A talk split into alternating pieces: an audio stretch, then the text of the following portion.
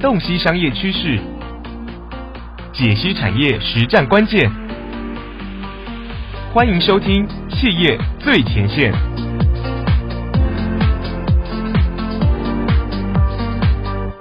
各位听众，大家好，我是商业周刊副总主笔单小艺，又欢迎大家来到这个商周霸这节目哈。我们今天呢特别邀请到正大 EMBA 的执行长邱一佳邱老师。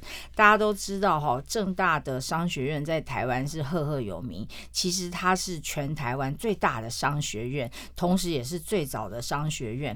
那从这个商学院的文化体系延伸出来，其实就是这个呃 EM。MBA 的体系哈，在现在这个大环境如此变动之大，呃，有了 COVID-19 还不够，接下来我们又有了这个美俄俄乌战争，以及最近的这个两岸台海这个非常紧张的局势，总是一日三变，还没有算进通膨，那未来下半年也不知道会怎么样的情况哈，所以在这个情况下，学习似乎变成了一个非重非常重要的。呃，武器啦，它已经是个武器了，它不是一种修炼了哈。所以，我们今天特别邀请到这个台湾历史最悠久的这个七家班的现在掌门人邱一家邱老师哈，来跟我们分析一下到底这个呃学习跟这个读 EMBA 的趋势是怎么样。老师先跟大家问好，呃，主持人还有各位听众，大家好，大家好哈。那老师，我只是很想好奇的问一下，像刚刚讲了，现在环境这么差哈，你觉得这个企业要生存下来，或是要找到新的第二曲线哈，大概需要领导人自己需要具备什么样的能力跟特质呢？呃，第一个我感觉是这样，最主要是现在环境真的是多变，嗯，然后以往我们的呃，姑且说我们在关注的可能是自己公司的经营，不管组织的人才。或者是自己产业的变化，是我觉得现在这一波麻烦的是这个总体环境的变化太快。嗯，比如说你可能必须要学习到怎么去看政治经济的环境。嗯，你看连台积电都开始要找这个政治学的专长的人进去。哦，就说就说现在代表说你必须要有足够的你的知识广度要够，你对于呃边呃地地缘政治的政治的甚至经济的总体经济这通膨这些事情，你要怎么去看它？以及甚至还有科技的变化，其实你会发觉这两年因为呃疫情的关系，也刺激了很多新科技的发展。你看现在年轻人对于在用什么区块链啊、比特币啦、虚拟货币啦、NFT，事实上是非常的热门。甚至你看到连华灯初上都可以发 NFT 的哦天哪！对，所以我就发觉这一波的领导人，你已经不只是要熟悉传统我们说商学的这些知识技巧，就是对于呃政治啊、经济啊、科技，也必须要有一些通盘的了解，你才会看得准。嗯，因为你连清都看不准的，更不用去谈策略啦、组织啦、人这些问题。嗯嗯嗯嗯嗯，对啊，其实呃，我们在商周像是商周 CEO 学院或是商业周刊哈，平常接触很多这些领导人，那我们就发现说，哎，他们现在变得超爱学习的，就不停的去上课，然后不停的去念书哈，然后呃，念 EMBA 还不够，还要再念什么后 EMBA，然后 GMBA。然后一大堆，还有一个 I 什么 MBA 啊，对对对对对对，就是各式各样的学习的组合哈。老师，你在这样子就是这样子的大环境下，然后您刚刚也提到领导人会有不同的特质，那在这样子的状况下，你觉得学习扮演什么样的角色嘞？呃，我觉得这时候的学习，它扮演角色，第一个当然是我们大家知道，它提供你知识，比如说你要怎么梳理这个政治啦、经济，这个知识是什么？可是第二个最重要是从知识到思维框架，对，因为毕竟我们的领导人，你不是只是在做，好像不像呃大学生、小学生，只是好像某个科目会而已。对对对，其实重点是你怎么去想它。嗯，因为每个企业遇到问题都不一样，所以你除了学这个学习，除了要有知识之外，它能够提供你这个思维框架。嗯，你要怎么去梳理它，怎么去想它？嗯，更重要，这个学习哦，还要能够提供你一个平台，这个平台可以去链接其他的伙伴，嗯或者其他的呃，姑且叫社群。比如说，你你知道有问题的时候，你可以去问谁？嗯。嗯，这个比如说你要你可以去找哪个老师问啊，甚至哪一个同学去问，或是哪一个学长姐、学弟妹可以去请教。是，因为你会发觉每个人的状况不一样。其实有些时候你虽然会想，可是总是会有那个关键点，你需要一个讨论的对象。你也不知道想的对不对？对，所以需要有一个讨论的对象。我觉得这个讨论的对象共同去思考，其实很关键。那第三个的第四个当然是，当你想就你要做的时候，有没有这个所谓链接？嗯，比如说人脉的链接、资源的链接。那所以我说，呃，现在的这种高阶的管理教育的学习，已经跳脱传统我们说所谓大学、高中那种知识的传呃传递而已。对，你必须结合思维框架，结合社群力量，然后呢，让你一起的往前。我觉得这是未来学呃学习的一个非常重要的一个趋势。嗯。嗯哼，就是呃，除了不是只是知识这种单点而已，它必须是个脉络思维式的框架，这是第一点嘛。第二个是说，光是这个抽象的形而上的思考框架还不够，我们还需要有这个 peer 之间同彩之间的学习，变成一种社群式的学习，因为这种社群让你可以讨论。对。这个社群让你知道找资源是是，当你要做的时候可以找谁。是，而且特别是说您刚刚讲到这种高阶经理人的这个管理上面的学习，其实就会让我们直接想到就是 EMBA 嘛哈。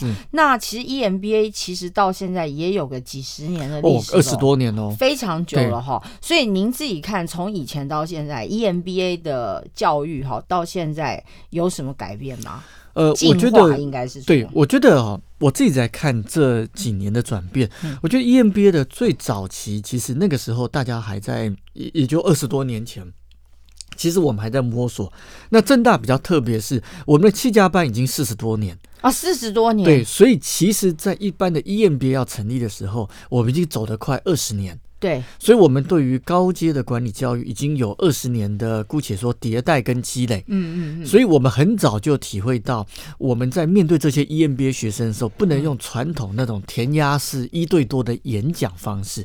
所以，正大 EMBA 第一个最特别是我们大量用个案教学。哦。因为我们发觉，你要给他知识，要教他思维框架，这个事情要不一样的传递的方式。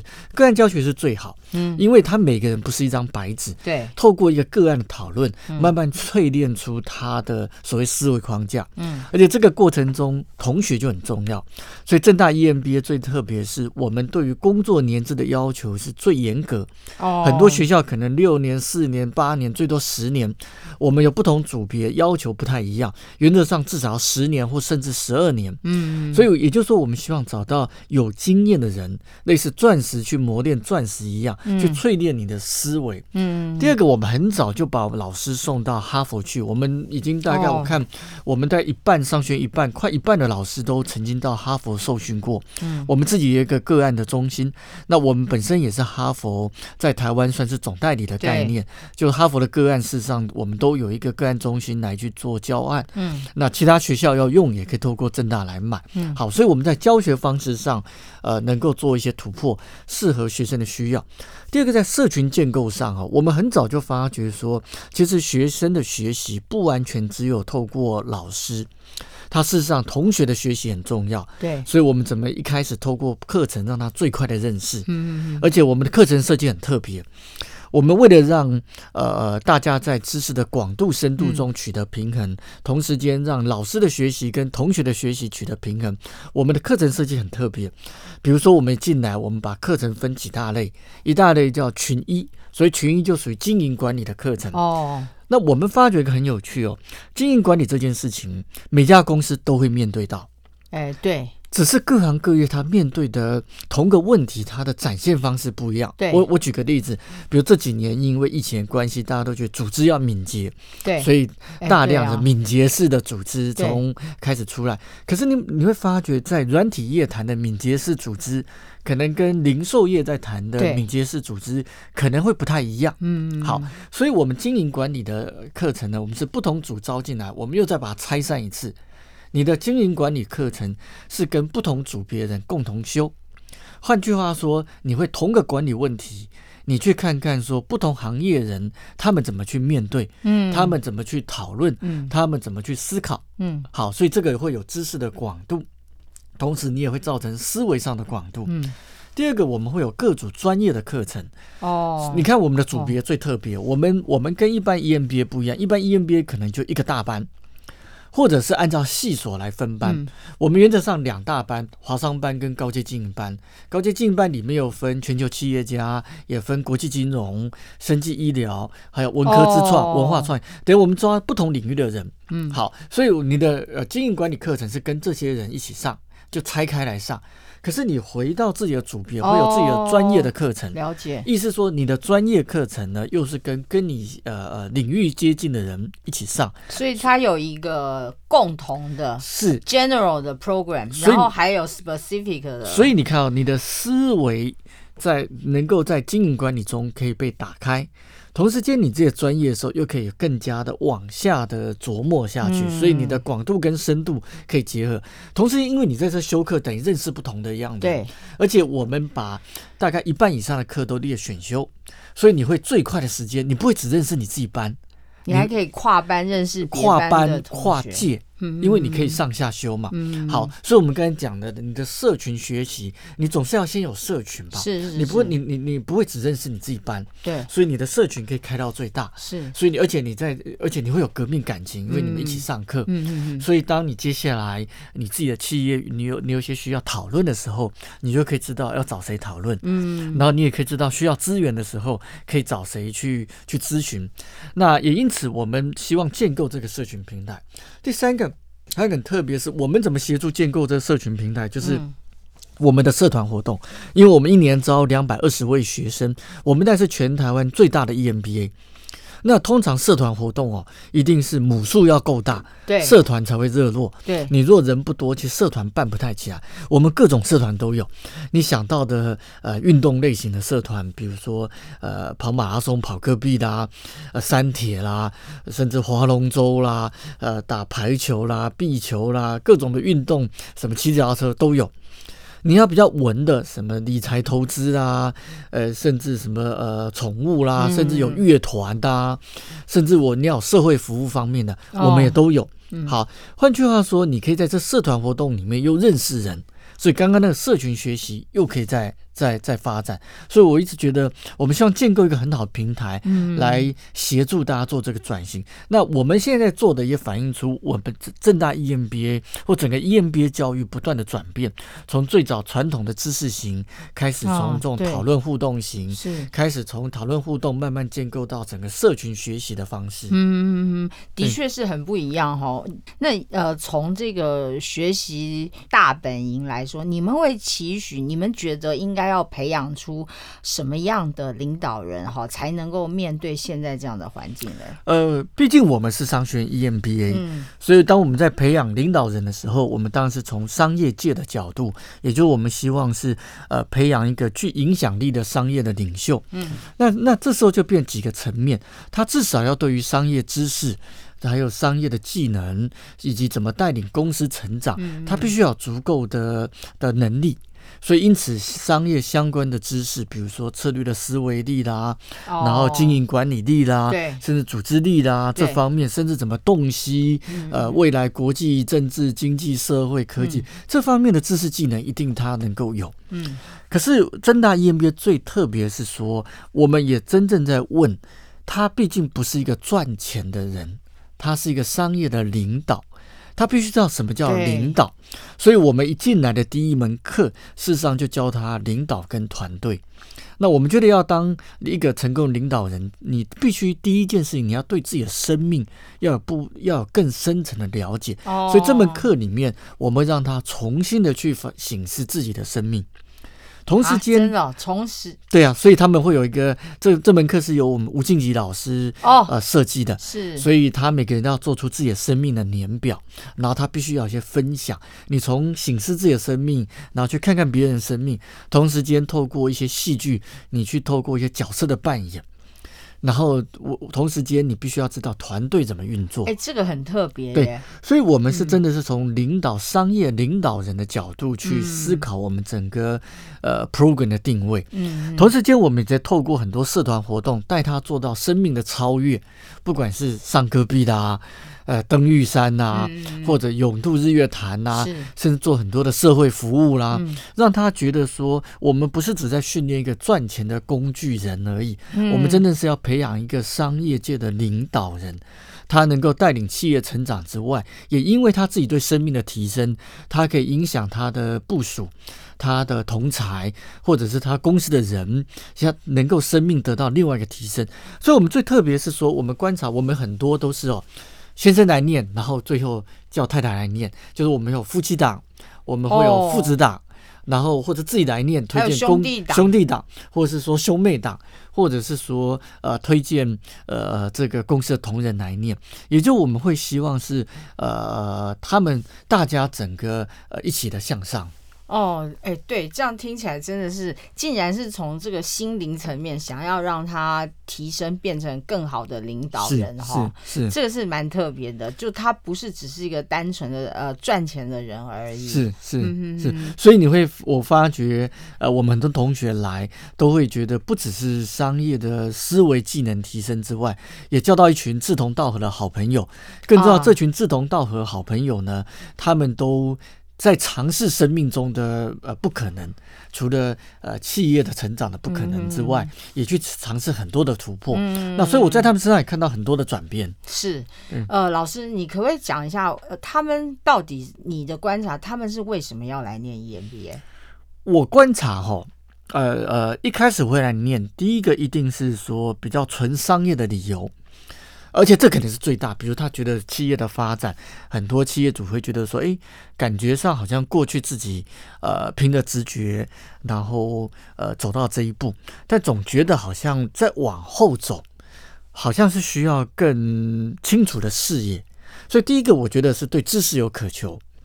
那第二个我观察的事情是说，他们也发觉说，哎，那我可不可以把我的东西更系统化？所以第二个，我觉得除了知识之外，他们对于怎么去想这个事情，是呃有这个呃需求在。嗯，第三个很多时候是说，呃，他被介绍，然后他看到别人的转变。他不管看到他老板的转变，他另外一半转变，或是他朋友的转变，那这个转变会呃鼓舞他说：“哎，那我是不是也可以来做一个转变？”嗯，那我我觉得不外乎这些理由。这几年哈，因为教育的普及，呃，早几年是真的有些人是为了学位而来。对。可是我发觉现在越来越多，呃呃，对这些成功人士来讲，凭良心讲，我们知道有没有学位不是这么重要。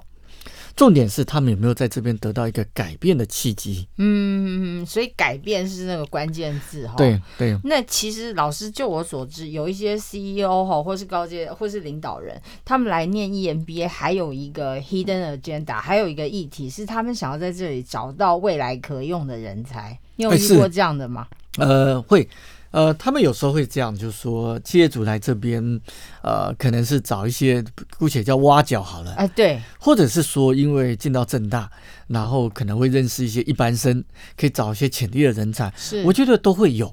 但是平常性这几年，呃，这个需求越来越低，因为当然，当然，因为现在外面猎人头公司太多了，对对对，对。然后，呃，不过我觉得倒是有个好事是说，因为透过在学的时候，你更了解那个人，你可能一起写作业啦，然后一起上课啦，对对对对，相处时间对，所以或许会了解的比较深。嗯哼哼哼哼哼哼，对啊，所以就是其实不管是怎么样，在这个学校哈，永远是大家最。最有时间可以呃在一起互相了解，然后共同完成很多事情嘛，所以那个学习跟感情就是不太一样的。老师，我其实很好奇哈，你们正大怎么训练老师来面对这一批难度最高的学生啊？呃，所以我们基本上第一个我们会送老师去哈佛呃受训，对，我们每年都固定会送老师。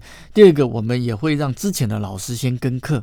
先跟在资深老师的课，要跟课。对，第二个我们可能先从呃一两次上课开始，完了之后呢，从一学分，然后才慢慢到两学分。所以，我们也是有一个培养老师的过程。对，不然这个老师的这个说服力其实影响蛮大的哈。是是是，所以不容易能够在 EMBA 教的老师，其实都呃，他其实比较一般的课更辛苦。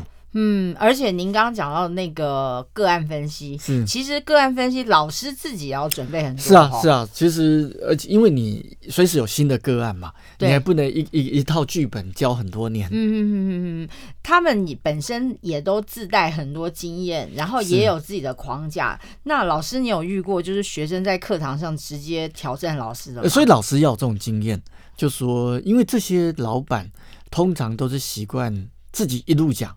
然后呢，呃，因为你在公司里面没人敢插嘴啊。对。然后，可是你在公司在课堂中，每个都是老板，而且我发觉哦，这些当老板的话特别多。铺陈铺特别久，嗯所以你你在什么时间点要把它卡，什么时间要拉回来，这就要考验老师的功力。哎，那你们自己老师之间要互相要互相讨论这种教案是啊是啊，所以我们都会互相观摩一下啦，然后去学，呃，这时候该怎么办？你要怎么卡掉？什么时间点卡？嗯，然后你怎么让他反思？嗯，那这个事情是很关键。哎，那你们这些 EMBA 的师资哈，因为学生要挑选，那老师的师资需要挑。是啊，我们都是一定要一定的条件才可以进来教哦。对，而且呃，就像我们刚才讲，教不好，我们做一些调整。对，那当教的好，老师我们会给一些鼓励。对，所以这个是呃蛮辛苦的地方。对，所以教 EMBA 的老师其实也是一种很大的压力跟学习哈。是是。老师，您刚刚讲到说这个改变，就是其实大家来到 EMBA 都是想要有一些寻求改变嘛哈。您自己观察这么多学生，有没有让你印象特别深刻？呃，念完 EMBA 之后产生改变的例子？我觉得我呃从几个角度去看。这几年呢，EMBA 有几个特色。嗯，第一个，创业组都慢慢都来念 EMBA。创业在创业有成之后，因为他想要来重新的去呃去验证，对，或者重新去找他的下一步。嗯，那你看到最大的改变，就是说，第一个他事业上的改变。嗯，第二个他会开始把下面人也派过来上课。对啊，希望有共同的语言。对，所以显然他觉得这个改变是有意义的。是。第二个，我们看到一代跟二代。尤其现在很多的二代会回来，或很多的一代会回来。嗯，在我们华商班里面，我们特别把一代、二代摆在一起上课。那我觉得这是一个好处，是说平常哦，有时候爸爸讲话，儿子都不想听。嗯，然后儿子讲话，爸爸也不想听。嗯，可是当我们说把一代、二代对变得一子而教的概念，如果你是儿子，你去听听看别人的爸爸怎么在想事情。身为爸爸，你去看看别人的儿子在想什么事情，所以你会发觉他们回去会有共同的语言出现。嗯对，所以我看到最大的改变是说，开始陆续他们把公司的人送过来，或者说儿子把爸爸邀请过来，或爸爸觉得哎自己念一念之后，把儿子也派过来。然后回去之后，你会发觉他们常常就开始有一些讨论。是，那我觉得这都是一个很好的改变。哎，老师这样听起来，其实传承好像。慢慢会是 EMBA 里面一一个议题哈，对，你们怎么看待传承这件事？呃，其实我们很早就有传承相关的课程哦，对，然后我们在很早就很希望把一代二代一起抓过来上课，然后不是同班吗？不是不是不是不是爸爸儿子，而是一代二代不同的组合，意思就是说呃呃呃一代。就是呃，类似一子而教的概念，就是呃，A 的爸爸加 B 的儿子，对对对，然后也就这个班集合的一代、二代，然后甚至而且一代里面，我们觉得最有趣是老板娘其实非常认真，而且老板娘在中小企业里面一直是一个关键的角色，对对对对对，所以现在很多老板娘都来念 EMBA，那我发觉这很有趣，所以把老板、老板娘跟二代这样。混在混在一起，这个会很很有很多有趣的化学反应。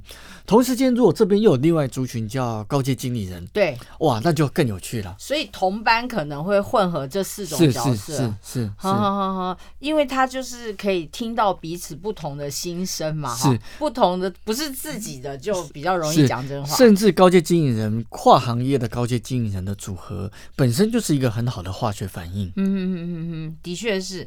老师，那我很好奇。在这样子的环境当中啊，哈，你们自己觉得就是呃，EMBA 其实现在竞争很激烈哈，你们自己怎么看待这个 EMBA 的？我们接下一步是什么？未来会怎么做？呃，正大 EMBA 我们这这几年除了我们在做教学的调整，嗯，然后从内容。怎么样开出更多呃与时俱进的课程？比如说元宇宙啦、区块链啦、ESG 这种课程，也就在课程的本身。第二个，我们也花很多时间去做课，呃呃，姑且说要选课机制的调整。正大 EMBA 最特别不一样是说，我们给学生很大的弹性做选课，不像一般一般的 EMBA。好，这是第二个，就从内容、从选课的机制。第三个，我们呃做很多国际的链接。我们不同班组都会有一些境外参访的课。哦，还有境外参访哦，就是带他们去不同的地方去了解呃不同国家的企业啦、政经环境，甚至我们华商班也跟几个名校做连接，比如说我们会我们年底会带到新加坡国立大学。然后明年可能华顿甚至剑桥，就我们带我们学生过去，而且全程的中文翻译，然后让他们接受不同国际一流师资的洗礼，哦，再加上结合一些参访，因为有时候太阳底下没有新鲜事，我们现在遇到问题，搞不好在其他国家，搞不好他们发生了，那我们就去接触一下，嗯嗯嗯，所以我们我们感觉对于台湾的企业或台湾 EMBA 来讲，怎么创造更多的国际的链接，会是一个。呃呃，下一步的挑战，因为凭良心讲，以高阶管理教育来讲，其实现在的呃管道太多。你看商周也有商周 CEO 学院，对对对。然后我看各个媒体也都在办一些这种高阶的教育。好，那而且过去可能有学位的需求，可是现在其实学位需求不是这么大吸引力。那我们就在问说，那 EMBA 可以干嘛？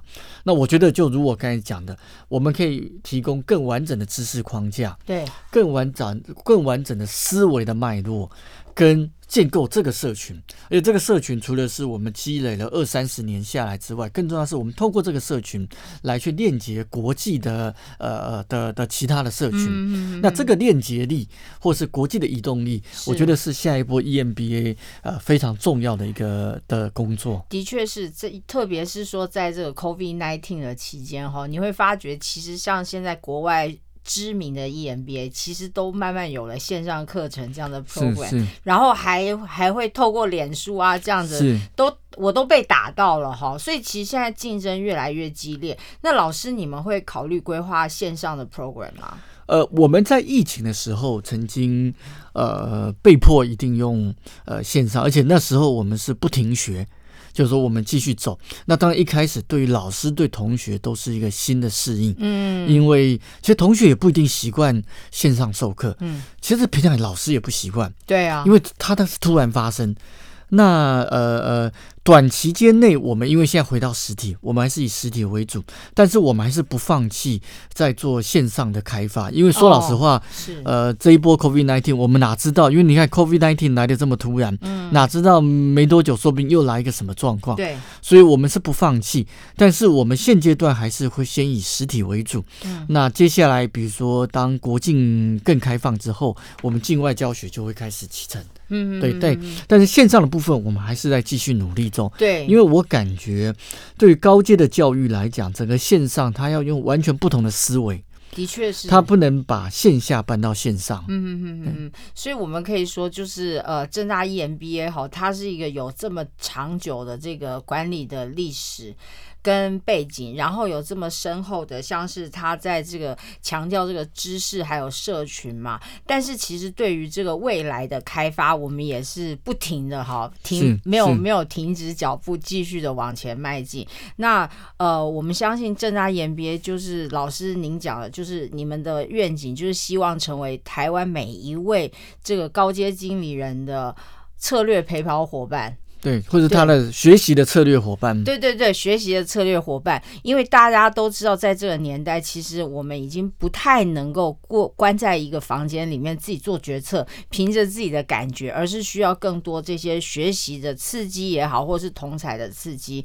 所以今天非常谢谢邱老师哈，带给我们这么多丰富关于这个 EMBA 的趋势也好，或是这个正大关于念 EMBA 的一些特质。那相信对我们的听众会有。有很大的帮助。那也希望大家哈在选择这个 EMBA 的时候，我们也能够多多挑选这种技能结合社群，同时在这个思考框架，然后能够刺激学习力的，这个才能够真正帮助到我们在这个成人学习的领域哈不停成长。那我们今天这个商周霸的时间就到这里结束，谢谢大家，也谢谢邱老师，谢谢，谢谢。